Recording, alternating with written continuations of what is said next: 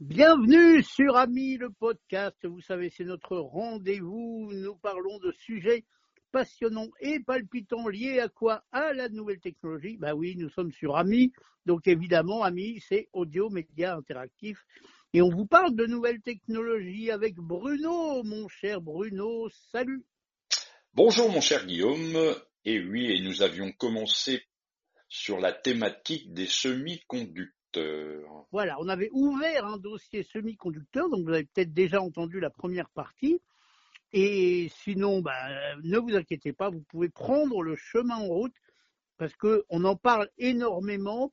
On parle de pénurie, mais finalement, moi, la question que j'ai envie de poser, c'est où trouve-t-on des semi-conducteurs? Bon, en fait, la question qu'il faudrait poser, c'est plutôt où on n'en trouve pas, parce que que ce soit dans votre voiture ou dans votre cafetière ou dans votre lave-vaisselle, mais oui, il y a des semi-conducteurs, mon cher Bruno.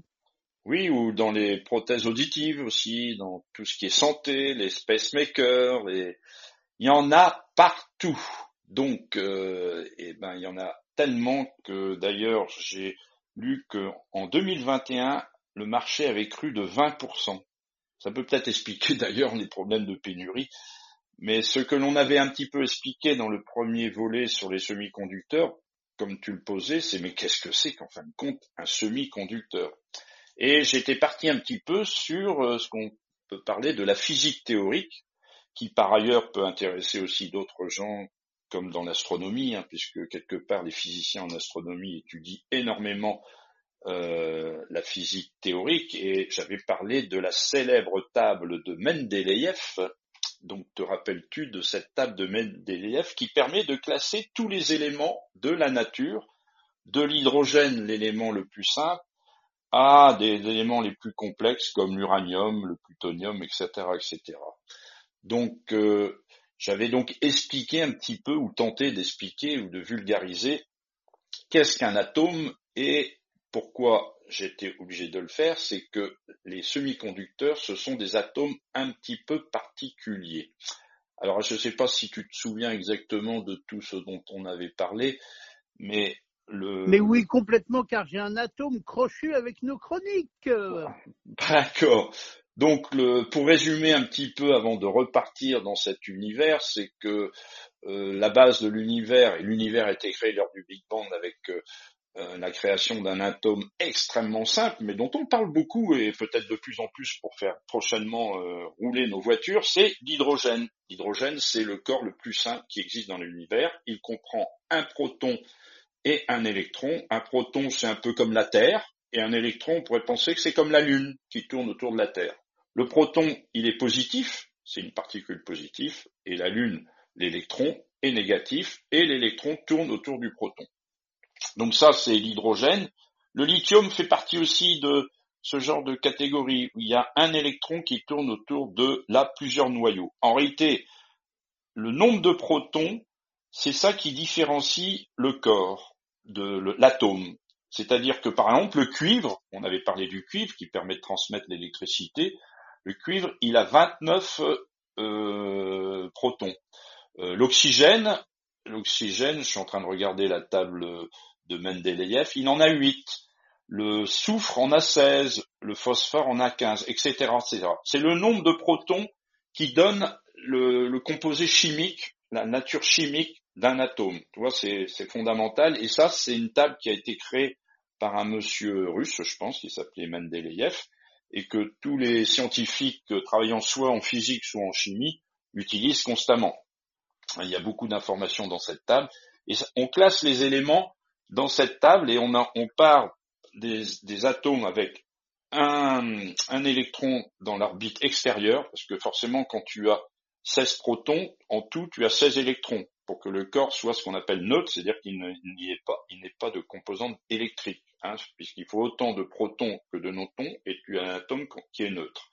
Donc le lithium, le sodium, le potassium, eux, ils ont un électron en orbite, et à l'autre bout, on avait parlé un petit peu de, ce qu'on appelle les, gaz rares, donc euh, l'hélium un petit peu, hein, l'hélium a deux électrons en orbite. En réalité, on fabrique de l'hélium, et c'est ce qui se fait en ce moment à travers dans le Soleil avec euh, Euh, il consomme énormément d'hydrogène puisque le Soleil, quand il a démarré sa vie, ce n'était qu'une boule d'hydrogène. Hein, et petit à petit, des réactions thermonucléaires se sont faites à l'intérieur. Et quand deux atomes d'hydrogène se combinent, ce qu'on appelle la fusion, donc la bombe H, hein, c'est la même chose, contrairement à une bombe à fission qui est la bombe A, on fait une fusion de deux atomes d'hydrogène et quand les deux atomes d'hydrogène font une fusion, ça développe une énergie astronomique, puisque c'est le soleil qui nous chauffe, et ça crée de l'hélium. Donc l'hélium est à l'autre bout, il a deux électrons en orbite, ainsi de suite, et un des corps dont je vais parler euh, peut-être dans le troisième volet, euh, un des gaz qui est assez connu, puisqu'on l'a utilisé pendant longtemps pour nous éclairer, c'est le néon. Tu as dû entendre parler du néon, un des tubes bah néon. Bien sûr, évidemment, ah. j'ai éclairé ma salle de bain avec un bon vieux néon. voilà, donc. Pour rappeler à, à, tous ceux qui sont un peu branchés technologiques, c'est l'électricité qui, traversant ce gaz, le fait s'allumer. Tout à fait. Il fait ce qu'on appelle une ionisation. Alors qu'est-ce que c'est qu'une ionisation? Ben, C'est d'enlever des électrons de son ce qu'on appelle l'orbite extérieure, hein, parce qu'il y a, je ne vais pas trop développer, mais euh, dans les corps où il y a beaucoup de protons, il n'y a pas tous les électrons qui tournent à l'extérieur. Il y a plusieurs euh, types de. C'est un petit peu comme Jupiter ou Saturne. On a beaucoup de petits satellites qui sont pas tous au même endroit. Nous, euh, la Terre, on n'a qu'un seul satellite, mais on pourrait imaginer que la Terre, alors au moins qu'il soit visible dans le ciel le soir, mais euh, c'est vrai qu'en réalité, il y a beaucoup de petits satellites qui tournent autour de la Terre, et il y a même nos satellites que nous, nous avons nous-mêmes lancés. Donc le, néon, quand on le l'excite par de l'électricité à partir d'une certaine tension, d'où pourquoi il y a des condensateurs dans des tubes néons, etc., puis il y a un petit éclateur, ça crée une décharge électrique, et le néon s'ionise, et quand il s'ionise, eh ben, il génère une lumière, c'est notre tube au néon, mais qui est en voie de disparition puisque les LED ont quand même très bien remplacé, et quelle avancée technologique, puisqu'on consomme quand même globalement. Alors le néon consommait pas beaucoup, c'est pourquoi il était utilisé beaucoup dans les milieux industriels, les tubes au néon, mais sa durée de vie était quand même relativement longue mais euh, pas autant qu'une LED où aujourd'hui quand même on remplace ces tubes au néon par des tubes LED. Hein, ça peut, on peut trouver, on peut remplacer aujourd'hui un tube néon par des tubes LED. C'est pas forcément économique. Hein. Alors dans ça même consomme moins que l'équivalent néon. Alors ça consomme à peu près si de pas tant que ça parce que tu es obligé de mettre beaucoup de LED pour remplacer ce que faisait un néon. C'est le problème. Mais c'est la durée de vie qui est drastiquement augmentée. Parce que le néon, tu sais, au bout d'un moment, on voyait à chaque bout, ça noircissait, puis un jour, il, ne s'ionisait plus. Et là, bah, il fallait le changer. C'était quand même nettement meilleur qu'une lampe à incandescente où c'est un fil de tungstène qui était chauffé par le courant électrique. Hein, c'est la lampe d'Edison. Voilà, donc le néon. Donc la lampe d'Edison consomme plus que le néon et la LED consomme. Euh, non, la lampe d'Edison consomme plus que le néon et la LED consomme moins que le néon. Tout à fait. C'est pour ça que pendant longtemps, d'ailleurs, on a eu des genres de lampes avec des petits serpentins qui étaient des néons qui, au lieu d'être en longueur, étaient mis en mode serpentin à l'intérieur d'un tube. Bon, ça a été des technologies intermédiaires, tu vois, tout ça. Donc, à partir du moment où on a trouvé le moyen de fabriquer une LED blanche, tu sais, avec des tonnettes, des plus ou moins types de chaleur, puisqu'on peut avoir ce qu'on appelle du blanc froid ou du blanc chaud, Hein Donc, euh, eh ben, à partir de ce moment-là, on a pu décliner. Et puis Dieu sait qu'aujourd'hui, les progrès sont énormes et toutes les formes de lampes avec des serpentins pour imiter les lampes historiques de Thomas Edison, etc., etc. C'est vraiment une grande révolution et qui fait économiser énormément d'énergie à la planète. Heureusement que de ce côté-là, euh, alors à la fois la consommation électrique et la durée de vie, hein, parce que c'est entre 10 000 à 15 000, 20 000 heures une lampe euh, basée sur de la technologie LED. J'ai même découvert récemment, ils viennent de sortir une lampe qui va être homologuée pour remplacer dans les voitures les lampes historiques H4. Euh, tu sais que parce qu'il faut des lampes qui aient une certaine technologie pour que le faisceau lumineux reste le même. Eh bien, ça vient d'être inventé. Ce qui veut dire que même sur les anciennes voitures, on va pouvoir mettre des lampes LED. C'est peut-être un peu en marge de notre semi-conducteur, mais ça n'en est pas complètement éloigné, parce qu'il faut savoir que dans les lampes LED, il y a forcément des semi-conducteurs. On n'en a pas parlé tout à l'heure, mais il faut convertir le 220 volts à la tension utilisée par une diode LED qui est de l'ordre de 1,5, 1,7 volts. Donc tu vois, dans, et c'est pour ça que des fois les culots sont relativement gros dans les lampes LED, hein, la partie euh, qui se visse est légèrement au-dessus, parce qu'il y a de la technologie et il y a des circuits intégrés qui vont faire une conversion de la tension du 220 volts dans une tension qui va permettre d'exciter la LED pour qu'elle s'allume. Voilà. Donc, et ne parlons pas par exemple des lampes Philips U, tu sais, qui ont le Wi-Fi ou le Zigbee, et que là on peut programmer. Donc là encore, on peut se dire, euh, eh ben à la maison aujourd'hui, il y en a des endroits euh, où il y a des semi-conducteurs qu'on développera plus tard. On parlera des fours, on parlera de, beaucoup de choses, de semi-conducteurs et partout. Et c'est la raison pourquoi la pénurie euh, pointe son nez ou a pointé son nez ou continue de pointer son nez parce que bah, forcément la demande est monstrueuse et euh, les usines ont été un peu ralenties avec euh, le Covid. Et il faut aussi en en fabriquer parce qu'il y a une croissance, hein, 20% sur 2021, c'est énorme. Hein, imagine 20% de croissance et il prévoit 9% en 2022. Et puis en plus, euh, je sais que c'est toi qui gères le chrono, mais je vais quand même te poser une question, enfin faire une affirmation. Il y en aura de plus en plus des semi-conducteurs dans nos maisons parce qu'on est de plus en plus entouré par des petits objets à qui on parle ou quand on est un petit peu gadgetophile, une petite enceinte Bluetooth par-ci ou même euh, sa cafetière Nespresso ou autre marque, il y a des semi-conducteurs dedans. Tout à fait. Et il y a même, euh, par exemple, je vois que j'ai j'ai un chat à côté de moi, il a une puce RFID. Dans la puce RFID, il y a des semi-conducteurs. Dans une carte bancaire, il y a des semi-conducteurs. Ils sont partout. Voilà. Donc, je parlais de la colonne des gaz rares. Hein. Tu as aussi l'argon, le krypton, le xénon et le radon. Tiens, en Bretagne, nous avons pas mal de radon parce que c'est un gaz qui est issu de la, euh, radioactivité. C'est-à-dire que quand des corps comme le, le plutonium ou tu sais les corps radioactifs euh, ont des durées de vie où ils se transforment, hein, et eh ben ils génèrent du radon. Et il y a même des mesures de radon qui se font dans les régions surtout granitiques pour euh, voir s'il n'y en a pas de trop parce que ça peut être dangereux. Hein, bah, alors il y a des formes de radion radioactifs, mais je ne vais pas euh, trop me développer le sujet. Ça pourrait faire peut-être un sujet si ça intéresse les auditeurs, qu'on parle un petit peu de tous ces corps et toutes leurs possibilités. Donc ce sont les gaz rares. Alors qu'est-ce qu'un gaz rare? C'est un gaz où il y a huit électrons dans leur orbite. Il s'avère que dans cette table de périodique des éléments, j'en ai déjà parlé, on part de d'atomes où il y a un électron en orbite, c'est le minimum qu'on peut avoir, jusqu'à 8 dans l'orbite externe, et là c'est le maximum qu'on va avoir. Et entre les deux, on a ben, 2, 3, 4, 5, 6, 7, 8, et ce et semi-conducteur, c'est là où il y en a trois, quatre ou cinq. Ou par exemple le carbone. Le carbone, il a quatre électrons en orbite, et c'est pour ça que le carbone, il peut se composer avec beaucoup d'autres atomes, hein, puisqu'on avait parlé du CO2, parce que quand tu as quatre électrons dans l'orbite externe, on dit que l'orbite n'est pas saturée. Elle peut en accepter un cinquième, un sixième, un septième, jusqu'au huitième. Et ce sont les petits atomes d'à côté qui vont venir s'allier avec l'atome au centre et faire par exemple des cristaux.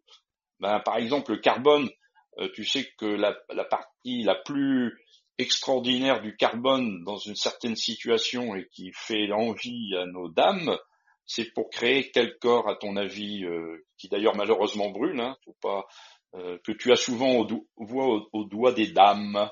Oh, alors je dirais le, le rouge à doigts. Non, le diamant.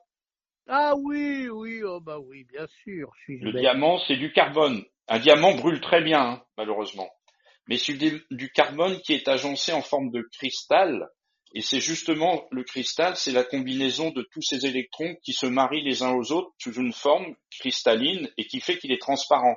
Alors que le carbone, c'est la mine de crayon, hein, la mine de ton crayon de bois gris, c'est du carbone ou du charbon. Hein, lui, lui, par contre, dans le crayon de bois gris, il n'y a pas de semi-conducteur. Donc on s'éloigne un peu du sujet.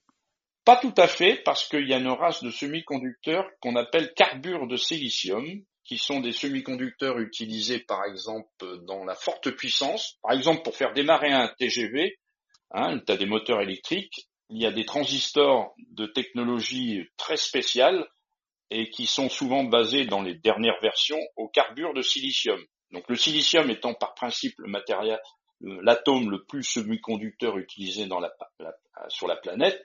Hein, tu as aussi le germanium, on en avait un petit peu parlé. Voilà, il y a l'asga, l'arsénure de gallium. Alors, quand on dit asga, arsénure de gallium, l'arsenic, lui, il a 5 électrons en orbite et le, gallium en a 3. Donc 5 plus 3, ça fait 8. Donc ils s'allient bien.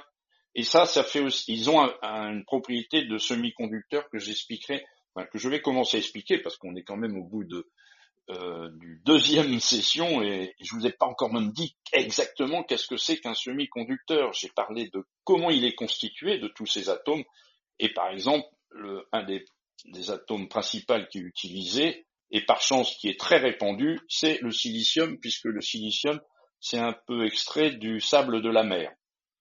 Hein, dans le sable, euh, tu as du silicium. Donc il y en a sur la planète. Hein. on, on manquera jamais de silicium. Bon, il faut le purifier parce qu'en réalité, dans un semi-conducteur, il faut complètement purifier le silicium. Il faut dire qu'il n'y ait pas d'autres combinaisons, puisque dans le, silice, le, grain de sable, c'est pas du silicium pur, hein, il est associé à d'autres atomes. Mais le silicium pur, c'est la base du semi-conducteur.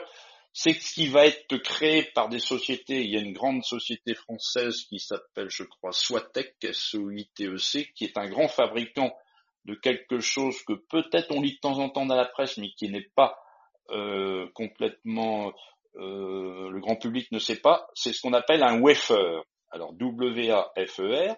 Alors ça, c'est la base de comment on fabrique de semi-conducteurs et le wafer, c'est des disques de silicium qui sont purs en général, Hein, donc il, y a des sociétés qui vont te prendre le silicium bah, du sable, qui vont te l'extraire, te le purifier par des tas de processus très complexes, et vont créer un disque qu'ils vont après envoyer au fondeur. Alors qu'est-ce qu'un fondeur? Le fondeur, c'est lui qui va réaliser le circuit intégré, ou, ou le transistor, ou la diode. Hein. D'ailleurs, on parle souvent de fondeur de processeur, par exemple. Voilà, par exemple, j'étais surpris, j'ai lu des chiffres, un des plus grands fondeurs du monde, il y en a plusieurs, euh, il y a Intel forcément qui fait soi-même ses processeurs, Samsung, mais celui qui produit... Voilà, donc euh, Taiwan Semiconductor, euh, euh, je sais, je sais plus ce que ça veut dire. Il y a Global Foundry, qui est l'ancien d'AMD. Donc ça, c'est les, les, grands, mais j'ai lu que TSMC, pardon, il fabriquait 85% des semi-conducteurs pour la planète quand on sait qu'ils sont basés à Taïwan euh, et que quand il y a eu le Covid, euh, ça a fait que bah, beaucoup d'employés ne pouvaient plus aller euh, dans les usines les fabriquer, ça a été une des raisons de l'impact de la pénurie. Parce et il y a un petit européen aussi qu'il faut pas oublier de citer, ah, c'est Electronics. Oui, et dont le centre de recherche est dans Grenoble et une, des grandes usines de production est à Kroll, près de Grenoble, que, où j'ai été beaucoup de fois. Euh, mettre au point et en route des appareils de mesure utiles une fois qu'on a fabriqué le semi-conducteur, il ben, faut tester pour voir s'il a été bien fabriqué et qu'il fonctionne. Donc ça utilise des appareils de mesure. Mais c'est une autre histoire. Donc, nous avons ces plaquettes de silicium qui vont servir de base pour faire tous nos circuits intégrés. Alors, il faut savoir qu'aujourd'hui, on a des milliards de transistors hein, dans nos circuits intégrés. Je faudrait que je retrouve une page web, mais le nombre de transistors qu'il y a dans les, par exemple, le, dernier processeur qui est même plus un processeur de chez Apple, hein, qui est le M1 et les nouveautés qui viennent de sortir, où tu as le microprocesseur, la mémoire, enfin, tu as tout dans la même puce. Tu imagines le nombre de transistors, sachant que l'élément de base de tous ces circuits intégrés, c'est la diode, le transistor, il y a ce qu'on appelle des composants passifs associés, des capacités, des selfs et des résistances. Avec ces cinq éléments, tu fabriques les processeurs et les circuits intégrés les plus complexes de la planète. Mais à l'échelle la plus simple, ça part de diodes, de transistors et de composants ce qu'on appelle passifs. Alors, vous allez me dire, mais Bruno, qu'est-ce que c'est qu'une diode, qu'est-ce que c'est qu'un transistor? Eh ben, c'est ce qui a été euh, inventé, euh, et, les trois inventeurs du premier transistor, et la diode n'étant qu'une variante du transistor, si l'on peut dire, c'est l'élément plus simple qu'un transistor, par une trilogie de chercheurs qui ont reçu le prix Nobel euh, vers les années 1947-48, qui ont inventé le premier transistor. Et qu'est-ce que permet de faire le transistor? C'est basé sur du germanium ou du silicium. Peut-être qu'à l'époque c'était du germanium, le silicium a été utilisé un petit peu plus tard. Ce sont donc des composants, des atomes de la, table de Mendeleïev, dont, qui ont euh, quatre électrons en orbite et qui ont la faculté de se combiner assez facilement avec des éléments grâce à cette, euh, euh au nombre d'électrons en orbite. Alors qu'est-ce qu'ont découvert ces trois prix Nobel? C'est que quand on dope, alors peut-être entendu parler le, mot dopé utilisé dans d'autres secteurs, mais là on dope pour la bonne cause euh, le silicium ou le germanium pour lui rajouter des impuretés et faire que par rapport à ces quatre électrons en orbite, si tu mets par exemple de l'arsenic, on dope avec de l'arsenic ou d'autres composants, l'arsenic il a cinq électrons. Il y en a un de trop hein, pour faire les huit en orbite.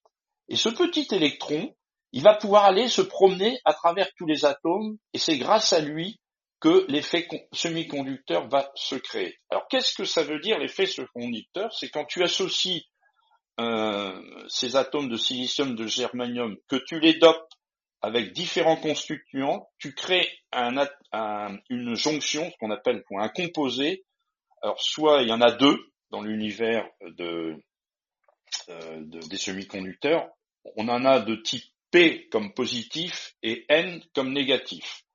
Et quand tu associes ces deux morceaux de silicium qui ont, été dopés de manière différente pour faire ce qu'on appelle un élément P et un élément N, on les met ensemble et ça crée une diode. Alors qu'est-ce que c'est qu'une diode? C'est la base du semi-conducteur. Une diode, si tu l'alimentes dans un sens, elle va laisser passer le courant. Si tu l'alimentes dans l'autre sens, elle va bloquer le courant. Et ça, c'est la base des semi-conducteurs. Et le transistor, c'est une combinaison de deux diodes. Hein, et on a des transistors, alors pour ceux qui ont déjà un peu travaillé sur l'électronique, de type PNP ou NPN. Alors qu'est-ce que ça veut dire? Eh ben le PNP, il a un élément dopé pour faire qu'il soit en, en, positif. On lui accole un élément N dopé de manière qu'il soit négatif, et on lui réaccole un élément P pour qu'il soit positif, et ça crée un transistor la grande différence entre un transistor et une diode, c'est que le transistor a la possibilité d'amplifier.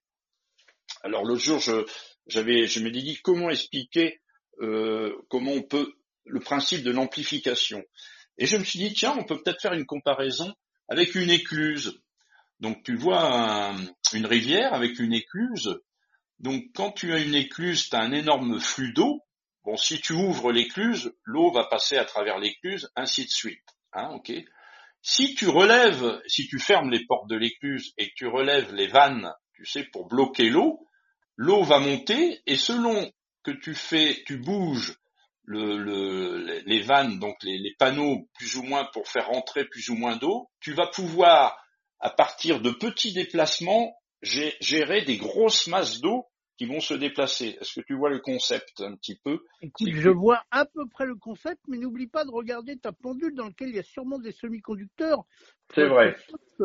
Qu'on ne dépasse pas le temps qu'il est Alors... parti. Sinon, Benoît va sortir son, son sifflet électronique dans lequel il y a aussi un semi-conducteur pour dire c'est trop long, les enfants, et on se retrouve pour une prochaine chronique. Alors, donc la fonction d'un transistor, c'est un petit peu le parallèle. C'est que tu, tu appliques à l'entrée du transistor, donc à la jonction PN, dans un transistor, tu as ce qu'on appelle une base, un émetteur et un collecteur. Entre la base et l'émetteur, tu appliques un petit signal qui peut être ta voix, hein, venant d'un micro, hein, c'est un signal ce qu'on appelle sinusoïde, et le transistor va faire un petit peu comme la base, va faire un petit peu comme le, la, la, le, réglage de la vanne de ta euh, de, de, ton écluse, c'est-à-dire qu'il voilà, il va pouvoir dire ben, le petit signal qui, mettons, fait 1 volt à l'entrée, va faire une grande variation d'eau et va pouvoir travailler sur, maintenant, du 10 volts en sortie. Donc tu vas pouvoir convertir un signal qui fait 1 volt en 10 volts et tu vas faire ce qu'on appelle un amplificateur qui utilisait par exemple principalement bah, nos non-chaînes pour pouvoir attaquer des haut-parleurs. Qui est utilisé dans nos transistors, puisqu'à l'époque, nos anciens, leur petit poste radio de la salle de bain, ils appelaient ça un transistor. Tout à fait, c'est le, transistor a démarré. Hein, le premier poste à transistor, je crois sur batterie, était dans les années 54 et il était rempli de composants électroniques dont le cœur était le transistor et par analogie, on a dit mon poste à transistor. Voilà, on pourra se terminer aujourd'hui sur ce point et je développerai de plus en plus le qu'est-ce que le semi-conducteur et les raisons dans un prochain podcast. Bonne journée à tout le monde, mon cher Guillaume, à toi le point d'orgue. Et c'est vendu comme ça. Et puis, si vous voulez nous faire des commentaires sur nos causeries, eh bien, n'hésitez pas. Il est là, le numéro de téléphone. Il vous attend, le 01 76 21 18 10. Petit répondeur numérique tout moderne dans lequel il y a sûrement une multitude de semi-conducteurs cachés au fin fond d'un serveur. Mon cher Bruno, à bientôt.